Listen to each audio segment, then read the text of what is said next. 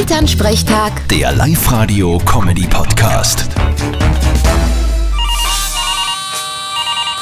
Hallo Mama. Grüß dich, Martin. Du, gestern waren der Hannes und die Zoe da. Ich sag das, die ist schon ordentlich rund. Naja, die hat ja auch in drei Wochen Geburtstermin.